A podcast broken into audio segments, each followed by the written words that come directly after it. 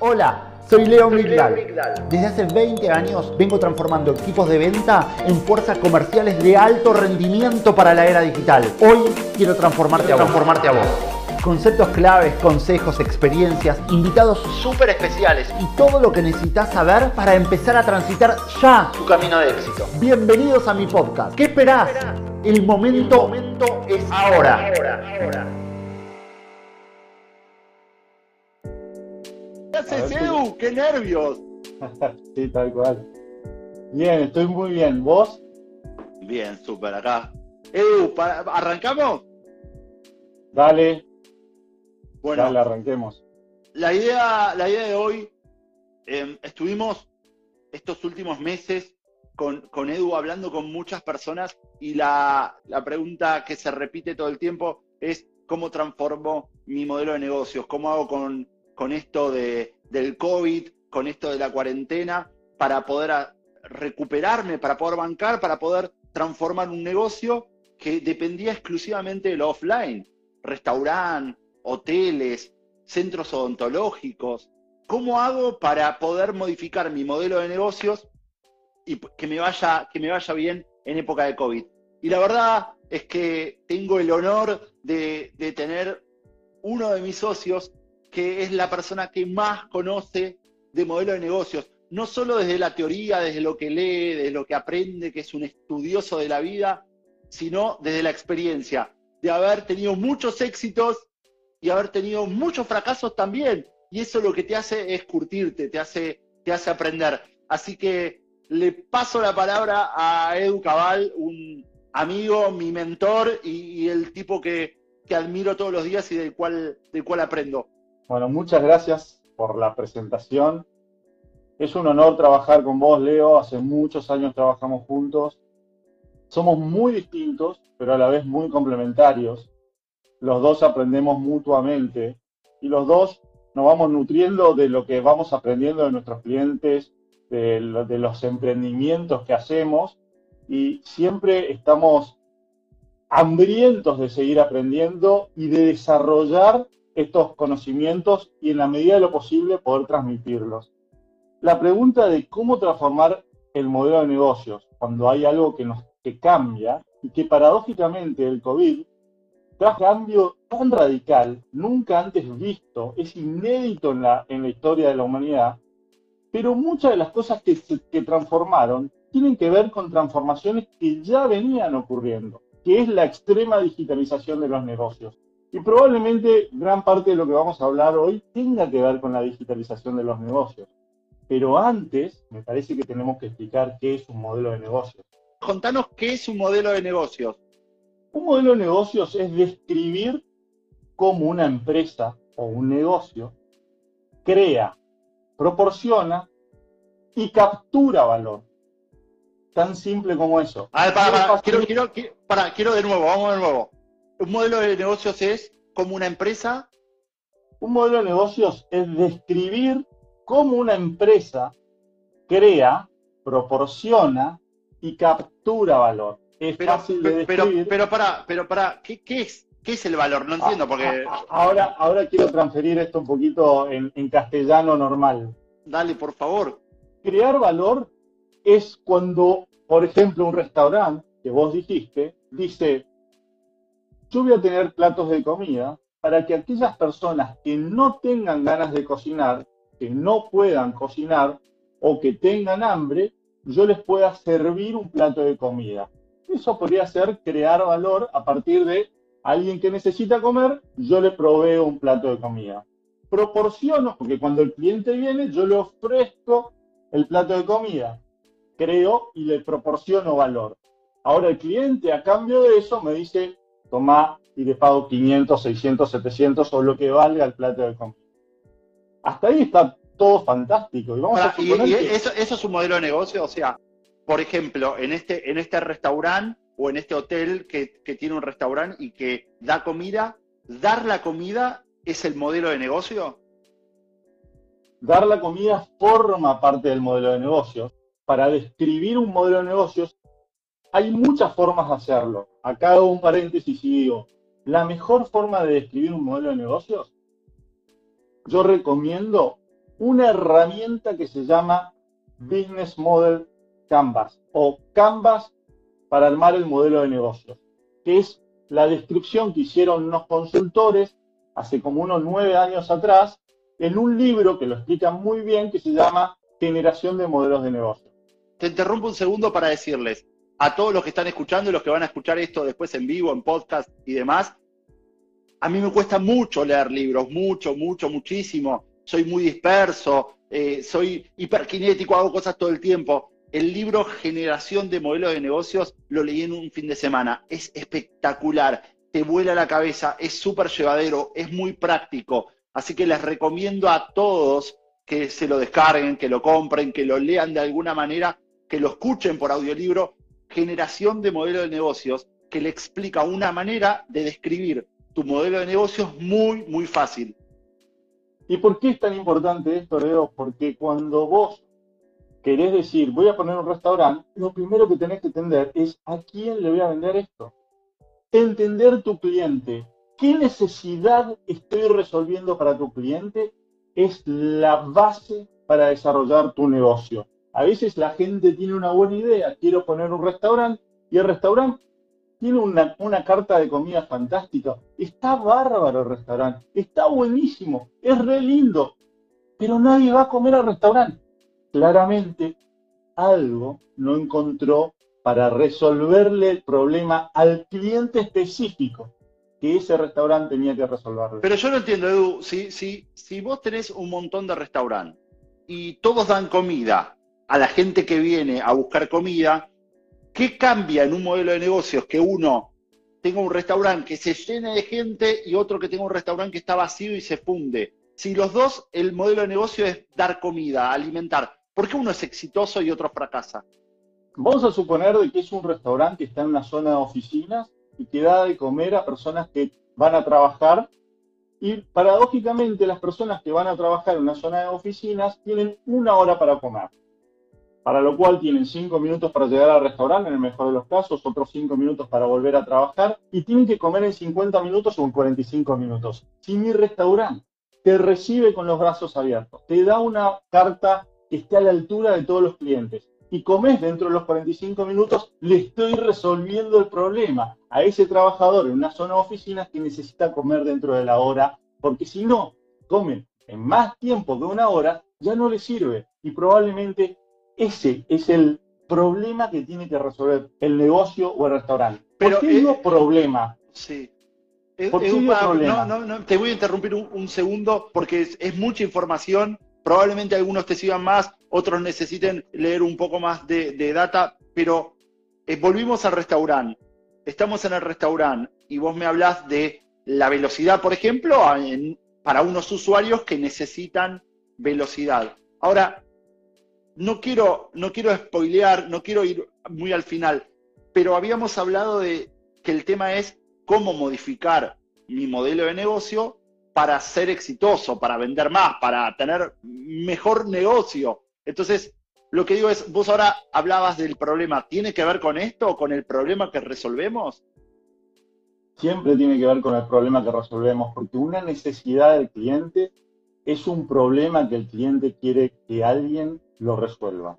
Quiere tercerizar en otro para que ese otro lo ayude a resolver su problema y él lo que quiere es contratar, o ella lo que quiere es contratar ese producto, ese servicio, que haga por él o por ella esa solución que está buscando. dame ejemplo, dame ejemplo, por favor, dame ejemplos de, vos me estás diciendo, cada vez que alguien compra algo, en realidad lo que está haciendo es buscando que otro le haga el trabajo por él. ¿Es así más o menos?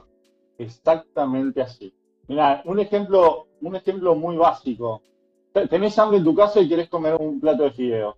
Si vos quisieras comer un plato de fideo, te vas a la, a la góndola de tu, no a la góndola, sino a, la, tu alacena, te sacás un plato de fideo, calentás el agua y en cinco minutos tenés un fideo. Pero para que ese fideo esté en la alacena de tu casa, tuviste que ir al supermercado. Pero antes hubo una fábrica que fabricó el fideo. Imagínate si todo eso no estuviera, no estuviera el supermercado y no estuviera la fábrica de fideo.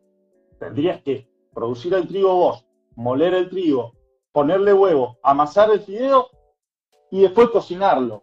Te pasás la, la vida haciendo eso, con lo cual Vos delegaste el trabajo en otro para que otro haga toda esa tarea por vos. Pero eso pasa siempre en cualquier cosa, en cualquier negocio pasa lo mismo. En todas las cosas pasa lo mismo. Y lo que uno hace es delegar el trabajo en otro. Y acá te voy a traer una nota más. Las personas lo que buscan es, ¿cómo alguien me resuelve mi necesidad? Y las empresas dicen, yo quiero resolver tu necesidad. Y para poder resolver tu necesidad, yo necesito conocerte a vos como cliente. ¿En qué contexto? Pero, pero sí, pero, pero te hago una pregunta. Quiero, quiero, quiero volver a lo que dije antes. Si, si podemos, porque quiero poder ayudar a, a los que nos están escuchando. Si todas las empresas resuelven problemas y todas las empresas hacen que el cliente no trabaje para lo que quiera obtener, ¿por qué algunas empresas le van mal? ¿Por qué algunas empresas quiebran? ¿Por qué no está todo funcionando bien? Qué buena pregunta. Y la razón es porque no necesariamente están entregando la solución al problema del cliente específico. Tienes que conocer a tu cliente. Y acá te hago una pregunta a vos, que hace 20 años trabajas en marketing y trabajas en ventas.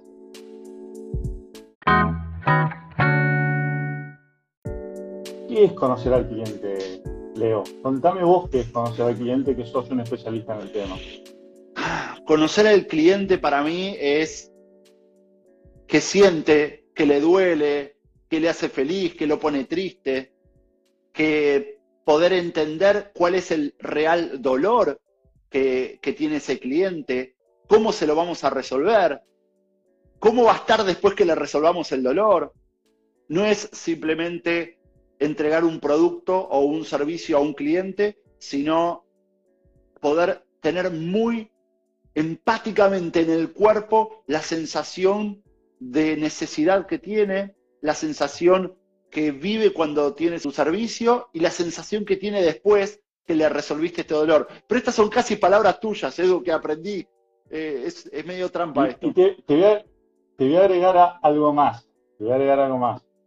Cuando pensamos en el cliente, tenemos que pensar no solo qué productos y servicios le resuelven el problema al cliente, sino también tenemos que pensar a través de qué canales voy a hacer mi delivery, mi entrega de valor, y a través de qué canales voy a comunicar cada una de estas propuestas de valor. Vamos a suponer algo que nos pasó ayer con mi mujer. Queríamos comprar algo y esto que, que queremos comprar lo encontramos en Instagram. Resulta que mi mujer le escribe a la empresa que vende un montón de preguntas por Instagram. Nunca se las contestan. Otra de las empresas dicen, escribime, llamame por teléfono el lunes. Vos, Leo, que estás en el mundo digital y que todos somos consumidores digitales, ¿es esto posible? ¿Que hoy siga ocurriendo esto? Y lo que termina ocurriendo es que los consumidores van a una velocidad y las empresas van a otro ritmo. Los consumidores tienen una dinámica. El consumidor digital es un, consumidor ansioso, es un consumidor que no quiere esperar nada, que quiere la gratificación instantánea, que quiere que cuando pregunta se lo contesten en el momento. Y las empresas aún siguen siendo analógicas del siglo XX. Esperan que vayan a su comercio a que le pregunten o que lo llamen por teléfono. ¿Pero qué tiene que ver esto con el modelo de negocio, Edu? ¿Por qué, ¿por qué lo relacionas con el modelo de negocio? Sí, ¿Vos crees que tiene que ver la respuesta del cliente con el modelo de negocio? Porque yo no terminé de contarlo, pero el modelo de negocio tiene nueve bloques. Uno de los bloques es el segmento de mercado al cual quiero atender y satisfacer sus necesidades. El segundo bloque son las propuestas de valor, que son mis servicios y mis productos, de cómo van a resolver esas necesidades. El tercer bloque tiene que ver con el canal de distribución, es decir, por dónde voy a entregar mis productos y mis servicios, ¿por qué canales le voy a dar la posibilidad para que mi cliente se contacte conmigo? Si yo tengo publicaciones en Instagram y en Facebook y en WhatsApp, yo tengo que permitirle a mi cliente que esos sean los canales por el cual el cliente se contacte. Y no solamente eso, sino tengo que permitirle que sea el, canal donde el cliente quiera estar el que sea por el cual se maneje la relación. Otra de las cuestiones es destino. ¿Cuál es el tipo de relación que quiero plantear con mi cliente? No es lo mismo la relación de una consultora como la que vos dirigís que la de un supermercado. Un supermercado es una relación transaccional donde el cliente se auto abastece, en cambio en una consultora hay una relación muy personalizada de cliente-consultor. Por último, no, ¿cómo voy a capturar valor de mi cliente? ¿Le voy a cobrar por venta de producto, por servicios, por suscripción, por modelos freemium? Cada una de estas cosas tienen que ver con el modelo de negocio que yo quiero construir. Y puedo dar, podemos ahora profundizar en cómo algunas empresas transformaron su modelo de negocio. ¿sí? Y acá te voy a traer un, claro ejemplo. El otro día hablaba con un amigo que me dice, una empresa que distribuía alimentos para restaurantes. Claro, llegó la pandemia y se quedó sin negocio. Pero, ¿cuáles eran las capacidades de esta empresa? Tenían los proveedores de alimentos, tenía camionetitas que distribuían y tenía un centro de distribución. Automáticamente armó un e-commerce y salió a vender al público final. Está explotado. Le cambió el modelo de negocios completamente. Antes distribuía a un restaurante y ahora distribuye al cliente final. Le va mejor que nunca a esa persona. A ver, a ver si te entiendo. Vos lo, vos lo que nos estás contando es, vos tenés un modelo de negocios que tiene una cantidad de elementos. Dentro de esos elementos tenés los socios clave, tenés tu, propuesta de valor, tenés quiénes son tus clientes, cómo me quiero comunicar. Pero si logramos comprender cuál es el verdadero dolor que tienen nuestros clientes cuál es el sufrimiento y podemos hacer match con nuestras habilidades, con nuestras destrezas, con nuestros socios clave y solucionamos ese dolor, podríamos renacer como compañía e incluso ser más exitosos que antes de la pandemia? Sí, sí, es así, tal cual, pero le agrego algunos elementos más a eso que dijiste. A veces te puedo atender a la misma, al mismo segmento de cliente, pero si te uso el ejemplo de la de la distribuidora, yo tengo una determinada cantidad de capacidades claves. Tengo lo que dijiste, tengo socios o proveedores, como en este caso, tengo una infraestructura de vehículos y un centro de distribución, tengo empleados, tengo capacidad comercial, tengo capacidad... Lo único que hice ahí en este caso fue usar todas mis capacidades y lo puse al servicio de otra, de otro segmento de mercado que antes no abastecía pero que estaba en el medio de la pandemia con una necesidad real, porque no podía salir de su casa a su viejo lugar donde se abastecía. Y esto creó un nuevo modelo de negocios que para esa empresa no existía y resolvía un problema real de un segmento de mercado que en ese momento se veía imposibilitado de consumir sus productos normales y habituales. Pero quiero, quiero ser un poco más duro, Edu. Vos me decís esto y te digo, bueno, se le ocurrió, se levantó a la mañana, se estaba duchando y se le ocurrió, dijo, tengo camiones, puedo hacer la distribución. ¿Y cómo hago yo? ¿Cómo hace otro? ¿Cuál es la, forma? ¿Cuál es la, metodología para poder transformar tu modelo de negocio para vender más? A ver, porque no nos olvidemos que todas las empresas tienen fin de lucro, todas las empresas necesitan facturar porque hay sueldos para pagar, porque hay impuestos que, que pagar. Entonces, si vos me decís, yo tengo mi canvas, yo tengo mi lienzo con los nueve elementos, con los nueve componentes, y me está yendo mal. Tengo un hotel, no puedo eh, vender habitaciones. Tengo un restaurante, no puedo invitar gente y, vender mi producto. Tengo un, servicio a domicilio del que sea y tampoco lo puedo hacer. ¿Qué debería hacer yo? ¿Cómo me debería plantear la situación para poder desarrollar esa creatividad que me permita transformar el modelo de negocios?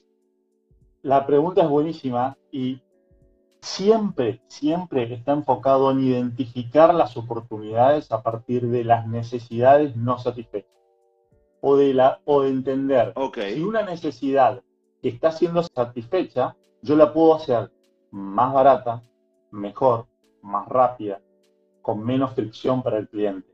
Si yo encuentro la manera de entregar un producto un servicio que describa de mejor manera, que solucione de mejor manera una necesidad del cliente, voy a encontrar, voy a encontrar la manera de hacer crecer mi, mi negocio.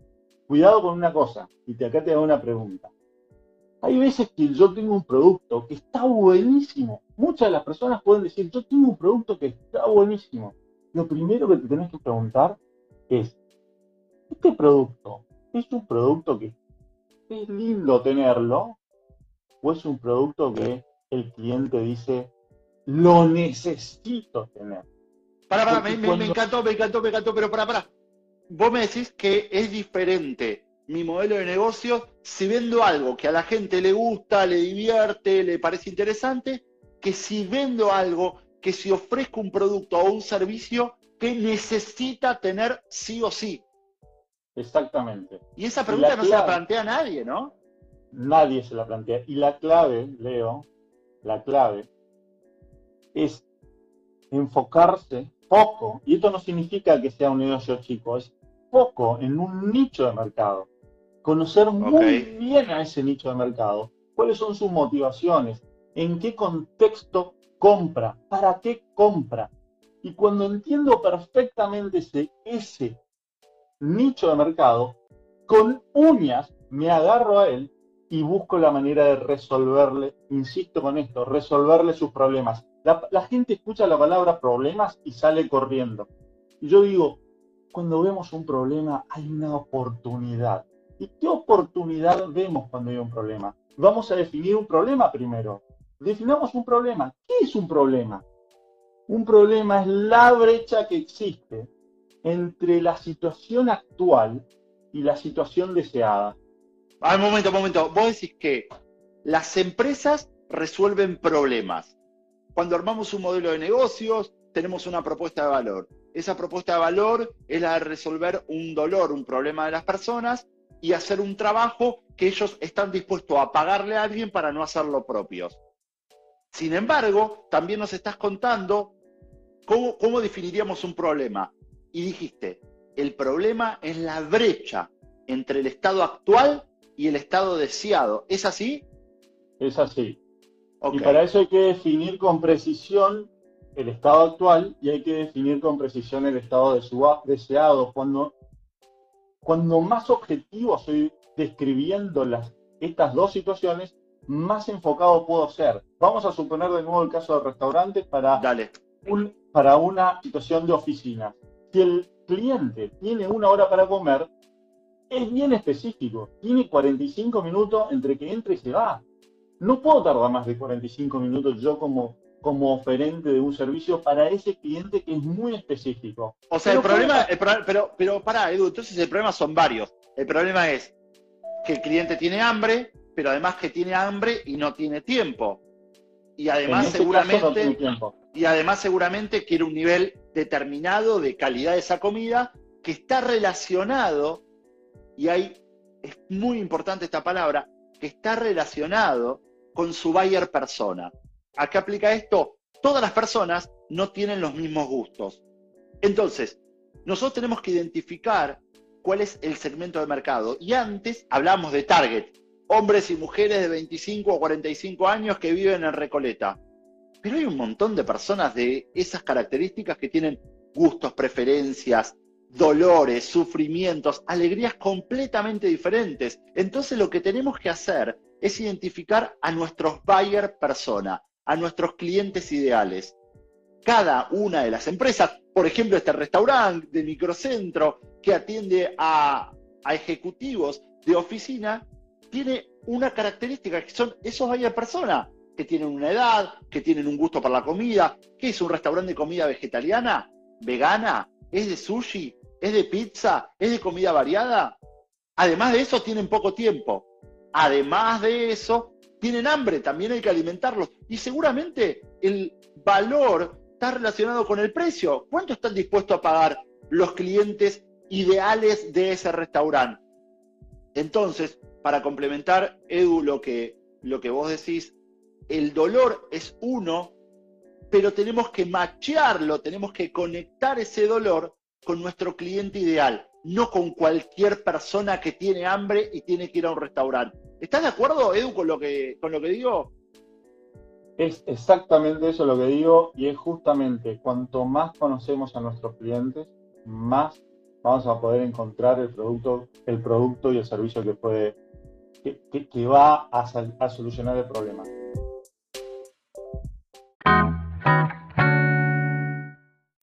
Te cuento una breve historia. Dale. Viste que recién decíamos que las empresas ofrecen productos y servicios para resolver un problema. Y básicamente es para, en realidad es así, los clientes contratan un producto o un servicio para que hagan algo por ellos. Entonces, en un momento, una comida, una empresa de comida rápida, dicen, nosotros tenemos una leche malteada, esto es un estudio que se hace en Estados Unidos, tenemos una leche malteada que es la mejor leche malteada que se vende en la empresa y queremos que se venda más. Entonces contratan a una serie de consultores y le piden que estudien a sus consumidores. Interesantísimo. Entonces van y le preguntan a los consumidores, decime cómo querés que sea la leche malteada. Más grande, más dulce, más fría, menos fría, más chocolatosa, más con más vainilla. Y le dieron toda la fórmula ideal de la leche malteada. Desarrollaron el producto que el cliente les dijo que quería. Resulta que van a, a vender no se vende más. Se Seguía vendiendo igual. ¡Wow! ¿Qué pasa? Entonces dijeron, ¿por qué no hacemos otra cosa? ¿Por qué no miramos quiénes son los que compran leche malteada? ¿Qué hora compran? ¿En qué contexto lo hacen? ¿Lo hacen cuando está en familia, solos? ¿Qué edades tienen? ¿Para qué lo hacen? Y se ponen a estudiar eso. Resulta que la mayor cantidad de leche malteada se vendía los días de semana a las ocho y media de la mañana y eran personas solas. Entonces dicen, Pará, preguntémosle para qué compran la leche malteada, en qué contexto, para qué lo hacen. El otro día van y le preguntan, ¿me contás para qué compras la leche malteada? No entendía la pregunta. No, no, quisiera saber, vos la comprás, de acá, ¿qué haces? Bueno, yo de acá me compro la leche malteada y me voy a mi trabajo. Como tengo una hora y media de viaje a mi trabajo, la leche malteada es una buena compañía, me llena, me sacia y me deja satisfecho hasta el mediodía y si no compraras una leche malteada, ¿qué comprarías? Bueno, yo me compré una banana, pero la banana me duró cinco minutos y después a, la hora y media tenía hambre. En cambio, cuando tomo la leche malteada, no. Y si, comprara una donut, lo que pasa es que se me mancha la camisa y no me gusta porque llevo manchado. Y el café, y el café es como caliente, no, no sé, también se me termina a la hora y media y a las dos horas tengo hambre de nuevo. En cambio, con la leche malteada, viajo, me acompaña, me sacia y me da placer. Eh, lo que descubriste ahí no es solamente quién era tu cliente ideal, sino en qué contexto y para qué estaba contratando la famosa leche malteada. Estaba contratando la leche malteada para que lo acompañe a su destino de trabajo y para que lo satisfaga hasta el mediodía que iba a comer. Esto es en Estados Unidos, obviamente, su cultura de, cómo viven ellos. Pero este nivel de conocimiento es lo que a nosotros nos ayuda a vender más. Ahora te cambio otra cosa porque acá entra la parte que vos me decís, che, me cambió el contexto, Eduardo, ¿qué hago ahora? Yo tengo un comercio a la calle y cada vez vendo menos. Claro, porque los consumidores ya no son los mismos, no somos nosotros consumidores como eran, eran los consumidores de hace 10 o 5 o 7 años atrás. Hoy el consumidor es un consumidor digital, busca, compara y decide usando Internet y decide buscando en todos los medios en donde está todo el día. Te dejo esa parte de vos, que la conoces mucho mejor que yo. Eh, Red, yo, que, yo comparto 100% lo que estás diciendo. Hoy, hoy nos vemos obligados porque la, la, realidad nos pegó una trompada y nos noqueó con el COVID y con, y con la cuarentena. Y las compañías que tenían que digitalizarse hoy ya no tienen opción. Pero la realidad es que la digitalización venía incrementándose. Lo único que hizo esto es acelerarla. ¿Y por qué pasa esto? Pasa porque nosotros, vos, yo, todos, como consumidores, somos súper digitales. Ahora, cuando nos ponemos el rol de la empresa, nos cambiamos el sombrero de empresarios, nos volvemos analógicos, tradicionales. Cuando estamos del lado del cliente, queremos que nos cuiden, que nos mimen, que sepan de nosotros. Nos ponemos con la empresa y queremos vender un producto que queremos nosotros de la manera que nos gusta, como si todos nuestros clientes usaran nuestro reloj, tendrían nuestro auto, les gustaría las mismas cosas que nosotros, comerían la misma comida. Entonces, lo que digo simplemente, complementando lo que, lo que estás contando vos, es, tenemos un modelo de negocio que no es solamente vender un producto o un servicio, incorpora otros ocho elementos más a partir, aparte de la propuesta propia de valor. Esos nueve elementos los podés traducir en un canvas, en un lienzo. Y el libro Generación de Modelo de Negocios te puede guiar. Por otro lado, tenemos que conocer a nuestro buyer persona, a nuestro cliente ideal. Y tenemos un montón de plantillas que se puede descargar de, internet poniendo template o plantilla de buyer persona o cómo hablar, armar mi cliente ideal. Y después lo que, lo que rescato de esta última parte, de esta última charla tuya, Edu, es las empresas no estamos acostumbradas a preguntarle a nuestros clientes qué quieren, qué desean, para qué quieren nuestro producto, qué les gusta, qué no les gusta. Las famosas reviews, todas las compañías que, hacemos una consultoría nos dicen, che, pero yo no sé si darle a la gente que me califique o no. ¿Cómo no le vas a dar a la gente que te califique? Los que te premian, bienvenido. Los que no y los que te dicen que tenés que mejorar, bienvenido para producir, para brindar un mejor servicio. Tenemos miedo a escuchar a nuestros clientes, ¿no, Edu? Tenemos miedo a escuchar a nuestros clientes, no sabemos preguntar a nuestros clientes, no sabemos observar a nuestros clientes. Y no solo eso, sino que tampoco sabemos ofrecer lo que tenemos para ofrecer a nuestros clientes. Además, al comienzo, cuando me presentaste, dijiste, llevó adelante muchos proyectos, es cierto, y en muchos fracasé, y en muchos tuvimos éxito. En la mayoría de los que fracasamos, la razón fundamental es haber creído que teníamos un producto espectacular y nos faltó dos patas. Una es haber, haberle preguntado al cliente, que mi producto es espectacular. Y la segunda pata que nos faltó fue saber vender. Vos me estás diciendo que yo puedo tener una idea maravillosa, un producto maravilloso, una implementación maravillosa, pero que si no sé vender, puedo ir a la quiebra. ¿Es así? ¿Puede ser que tenga algo espectacular, pero nadie me compre porque no sé vender? Es clave saber vender y parte de saber vender es poder escuchar al cliente, es poder observar al cliente y es poder darle lo que el cliente quiere en el momento que el cliente quiere y necesita, sobre todo en el momento que el cliente lo necesita. Pero sobre todo saber vender. A veces tenés un producto que es espectacular y no lo sabés vender. A veces nos pasa de que el otro día yo quería comprar un, necesitábamos hacer una adquisición de unos vehículos para la compañía. El abril fue el peor mes de la historia para el mundo de las automotrices y de las concesionarias. Y fuimos a comprar uno. Me decían, contactanos por WhatsApp escribí un WhatsApp a una empresa recontra conocida. Me contestaron una semana después, diciéndome, ¿usted está interesado? ¿Me puede decir en qué está interesado? Y yo en mi primer mensaje le dije, quiero este auto, decime el precio, cómo se paga. Le expliqué de nuevo lo que quería y nunca más me contactaron. Eso claramente habla de no saber vender, de no entender al cliente y de no entender por qué canales tenés que comunicar tu propuesta de valor. Probablemente si yo iba a la concesionaria, que estaba cerrada, obviamente, me atendían, porque todo el mundo conoce que los vendedores de autos son buenos vendedores, pero el cliente ya no va a las concesionarias. Y ahí es donde tenés que conjugar las dos cosas, saber vender, saber vender, y estar en los lugares donde el cliente busca, compara, decide y compra, que son los medios digitales. Edu, ¿sabes qué me pasa todo el tiempo?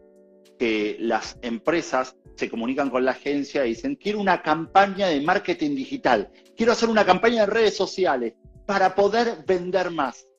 Vuelvo a repetir, quiero hacer una campaña en redes sociales para poder vender más. Y es muy importante que todos comprendan que la venta se divide en dos partes. Una parte es lo que se llama prospectar, conseguir los posibles clientes. Y una última parte es cómo transformar esos posibles clientes en clientes. La primera parte hoy es digital. ¿Por qué? Porque la gente busca, compara y decide en Internet. Y en el momento que se contactó con vos, hay una decisión que tomó. Te puso su nombre, su teléfono, su email. Ahora, ¿qué les pasa a las compañías? las compañías lo que están, lo que les está pasando es que quieren, ellos interpretan que vender todos interpretamos que vender, es conseguir contacto de gente que te quiera comprar. Y cuando les preguntas, ¿cuántos contactos tuviste en los últimos 30 días? No tengo idea. ¿Cuánto fue tu efectividad? No lo sé. ¿Qué pasa cuando una persona te contacta con Instagram? Le pido su mail para mandarle una propuesta. ¿Qué pasa cuando se contacta por WhatsApp? Le mando un flyer. Entonces, las empresas están muy obsesionadas por generar muchas ventas e interpretan que poder hacer campañas en Internet, que está buenísimo, nos dedicamos a eso, tenemos una agencia, pero eso no alcanza para poder vender, porque ahí tenés el 75% del viaje, pero el último 25%, que es transformar esos posibles clientes en clientes, lo dejamos olvidado, no le damos bolilla. No le damos bolilla, no lo seguimos, no le damos el tiempo y la forma que, requiere esa gestión, no, no los escuchamos. Como vos decís, le mandé un flyer, ¿flyer lo que necesitaba el cliente? ¿O necesitaba que vos lo escuches, que interpretes cuál era su necesidad? Claramente, tu modelo de negocio es determinante para ser exitoso. Pero ¿cómo ejecutas tu modelo de negocio? ¿Cómo ejecutas tu modelo de negocios? absolutamente es la clave del éxito. Sí, Edu, Edu ah, me, pasa, me pasa también muy seguido que las personas, los vendedores, atienden a, los clientes y les, los tratan a los clientes de expertos y ellos se ponen en segundo lugar. ¿Y a qué me refiero? Si yo llamo a una compañía y pido asesoramiento, no me cuentes todas las alternativas, no me pases tu lista de precios, no me, cuando yo voy a un restaurante y digo, ¿qué me recomendás? No me, no me tires la carta por encima. Pregúntame qué me gusta. Pregúntame qué, cuál es mi plato favorito. Entonces, tenemos que pasar de ser despachantes de lo que vendamos a escuchar a los clientes. A escuchar a los clientes, a consultar esos síntomas que tiene. Porque muchas veces el dolor existe, pero no lo percibe el cliente como un dolor, simplemente tiene síntomas. Entonces, tenemos que hacer algunas preguntas para poder comprender el síntoma. Una vez que tiene claro el síntoma, podemos ver cuál es el dolor y ahí recetarle el remedio ideal. No un listado de remedios. Cuando vas al médico no te dice, mira, te puedo operar del, del páncreas, te puedo operar del estómago, del hígado, del corazón. ¿Qué querés? No. ¿Cuál es tu síntoma? ¿Qué te duele? ¿Qué sentís? Y ahí te recomiendo. Y nosotros, como vendedores de lo que seamos, de lo que vendamos, tenemos que ser los expertos.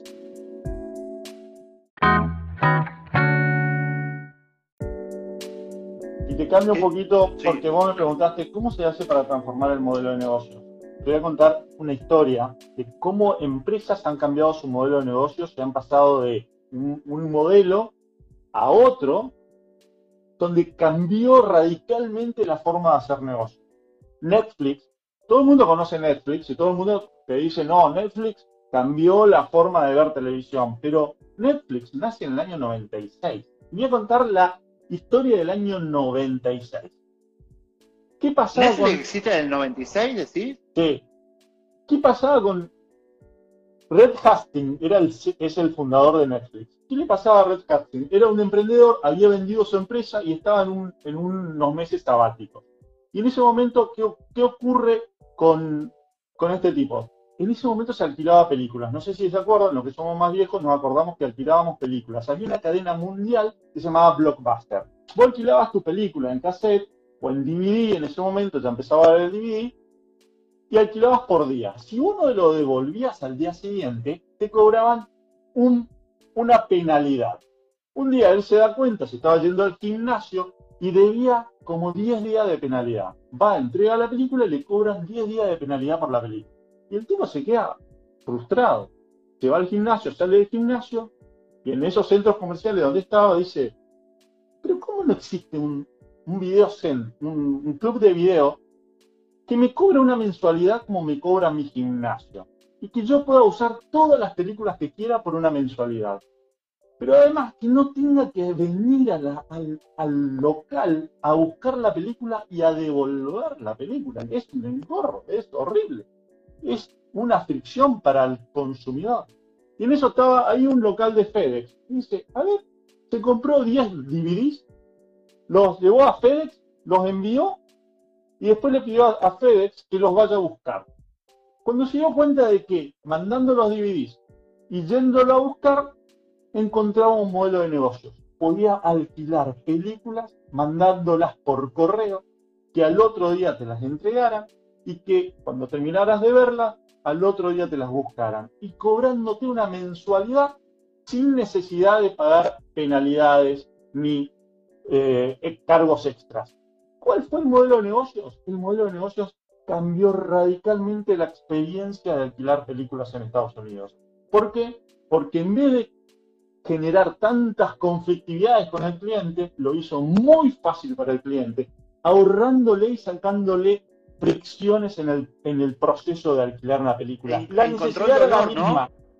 La, claro, la necesidad que satisfacía era la misma, pero la forma que lo resolvió fue descubrir que había dolores y él se los removió con su modelo de negocios. Y el negocio fue exitosísimo, tan exitoso que después lo tuvo que matar en el 2010 y la acción bajó notablemente porque él mismo mató a su negocio porque volvió a hacerlo disruptivo, ahora diciéndole, no te mando más películas por DVD, ahora te la mirás vos en línea cuando todavía eso era impensado. Y esa es una forma de transformar tu modelo de negocios y hacerlo innovador. Porque cuidado, las innovaciones más grandes que venimos observando en los últimos mm, años no es tanto por la innovación tecnológica en sí misma. Uno dice Uber es una innovación, Airbnb es una innovación. Cuidado, Uber es una empresa de remises. Remises existen hace 40 años o 50 años. Y está muy bien. Lo que hicieron fue aplicarle tecnología que le hicieron muy fácil para consumir remises y algo que siempre fue una necesidad, trasladarse del punto A al punto B. Y te doy el último ejemplo, Airbnb. Yo cuando era chico, hace pocos años atrás, o no ya no tan pocos, me iba de vacaciones con mi familia y llegábamos y teníamos que alquilar una casa, un departamento en, no sé, Mar del Plata. Si llegabas el 3 de enero, que era una temporada fuerte, no encontrabas nada y te pasabas el día entero buscando un departamento para alquilar. O sea, alquilar departamentos temporarios existe desde hace muchísimos años. Airbnb lo que hizo fue desarrollar un modelo de negocios donde te haga muy fácil esa experiencia de alquilar un departamento o una casa de manera temporaria. Y podemos seguir hablando del tema un montón más. Edu, yo quiero, yo quiero es espectaculares las historias que, compartí, están buenísimas. Yo lo, que quiero poder comprender o poder compartir con las personas que, están escuchando y que van a escucharnos y vernos más adelante es el ejemplo de, Netflix, de Airbnb o incluso el ejemplo de, tu amigo que nos contabas que, que está distribuyendo mercadería. Siempre esa reinvención se basa en preguntarle a los clientes qué es lo que necesitan. La realidad es que le preguntamos tan, tan poco lo que necesitan los clientes que terminan cambiando el modelo de negocios como el de Netflix porque el propio dueño se dio cuenta. Ahora, ¿qué pasaría si en vez de ser autorreferenciales, como el caso de Netflix, por ejemplo, más allá que haya sido un éxito, le preguntaríamos a nuestros 10, 50, 300 clientes, 20.000 clientes que tenemos, ¿qué es lo que más le gusta de nosotros? ¿Qué dolor tiene? ¿Cómo lo podríamos ayudar? ¿Qué les gustaría recibir? ¿Qué síntomas tiene cuando usa nuestro producto, nuestro servicio? Y principalmente, y eso también es algo que a las empresas les duele, les, les cuesta, es preguntémosle a los clientes que no nos compraron por qué no nos compraron. ¿Por qué eligieron a otra empresa? ¿O por qué eligieron no comprar nuestro producto, nuestro servicio? O incluso, ¿por qué no eligieron ni a nosotros ni a la competencia? Porque de esa manera, esa persona que buscó, comparó y decidió en Internet y terminó no comprando, es que hubo algo que no hicimos del todo bien. ¿Qué, pensás de eso, Edu? Ya para cerrar nos quedan 10 minutitos, pero quiero enfocarme mucho en poder compartir con la gente qué es lo que tenemos que hacer en la práctica, en la realidad, para poder ser exitosos en esta, en esta época de, COVID y cómo poder transformar nuestro modelo de negocios. lo, primero que, que digo es, estamos hablando del mundo de las empresas, pero hago un paréntesis y te digo, esto aplica para una persona que es empleado, para un padre de familia, para una madre, para un hijo, para un profesional. Siempre estamos vendiendo algo. Siempre estamos vendiendo algo. Siempre estamos entregando y creando valor. El desafío nuestro es cómo realmente te estoy entregando valor. Que el otro lo valora y cómo capturo valor a partir de esto. Esto no nos olvidemos, porque valor es lo que el otro percibe de lo que yo estoy entregando. No es solamente lo que entrego, sino lo que el otro percibe de lo que yo estoy entregando. Y si yo no logro entender cómo percibe el otro lo que yo estoy entregando, si yo no logro entender lo que el otro percibe lo que yo estoy entregando, es muy probable, es muy probable que yo no esté creando valor por más de que yo me esté esforzando muchísimo como empleado, por más de que yo me esté esforzando muchísimo como madre, como hermano, como hijo o como profesional. Es siempre cómo soy percibido desde el otro, cómo es percibido mi servicio, mi esfuerzo, mi entrega, mi producto. Y esto es aplicable en todos los órdenes de la vida. Ahora, volviendo a, la pregunta, para contarte una pequeña historia que por ahí nos ayuda a sintetizar esto que estamos hablando. Las personas no quieren comprar un taladro y una mecha de cuarto de pulgada. No. Las personas quieren un agujero de cuarto de pulgada. Las personas necesitan un agujero y eventualmente lo hacen con una mecha y con un taladro. O en mi caso, que soy inútil, le llamo al portero y le pido que me lo haga y le pago al portero y no me compro ni la mecha ni el taladro. Entonces yo no soy o sea, o sea, a, ver, a, ver, si entiendo. Lo quieren un agujero, no quieren mechas ni taladros. Las personas quieren resolver su problema. Y puede ser lo mismo comprarme un taladro, puede ser lo mismo. O sea, resuelvo el mismo dolor comprando un taladro que vos llamando al portero. Exactamente. Y capaz que hago una aplicación, y capaz que hago una aplicación para todos los porteros de acá, 500 metros a la redonda, estén disponibles para Eduardo Cabal y yo pueda contratar al mejor rankeado, al más barato, al más disponible, al que más rápido viene, al que mejor agujeros hace. Edu, decirles encargado, por favor, porque se ponen mal. Bueno, al encargado de los edificios. Ahí está. Te, estoy, te doy un ejemplo de cómo uno puede resolver la misma necesidad y muchas veces es como, y hay veces que las empresas se enfocan, y, este es un ejemplo que me lo sacás vos, que me lo diste vos. A veces las empresas te dicen, no, porque mi producto es mejor, y no sé qué, no sé cuánto, y vos mirás y flaco, estás haciendo un fax divino, pero la gente usa el email y las redes sociales, el fax quedó en la historia, hermano. Fíjate cómo, fíjate cómo vas a evolucionar tu negocio también adaptada a las tendencias actuales. Por eso estamos hablando de dos conceptos. Uno es las necesidades y los clientes. Eso no cambia. Eso no cambia. Ni las necesidades ni las motivaciones de las personas cambian. Lo que cambia es la manera de satisfacerlas. Y hoy está todo digitalizado y vamos hacia lo digital. Pero la empatía, la relación entre las personas, la comunicación, la parte humana de las personas no cambia y por eso sigue siendo tan importante vender. Edu, quiero, quiero, antes de, llegar al final, que ya nos quedan cinco minutitos, quiero que podamos compartir con todos esto que estuvimos hablando, que es que nosotros como vendedores, no importa, no importa lo que estemos vendiendo, tenemos que escuchar al cliente y saber qué necesita. El cliente no quiere un taladro, el cliente quiere hacer un agujero. Entonces lo que le tenemos que preguntar no es qué taladro quiere, sino qué agujero quiere, para qué es, para dónde es, cómo, cómo es la pared, qué va a colgar, qué tipo de, de tarugo va a usar. E incluso ahí tenemos un famoso cross-selling o upselling, porque vino a comprar un taladro, pero le necesita un montón de elementos para hacer ese agujero que le soluciona la vida. Y, y, Edu, como ahora sí, ya últimos minutos, ¿qué recomendaciones le darías a la gente que no la está pasando tan bien, que necesita transformar su modelo de negocio para ser exitoso en esta época de COVID? La primera recomendación que hago es seguirlo a, Leo en las redes sociales. Leo tiene un montón de contenidos, pero mucho contenido.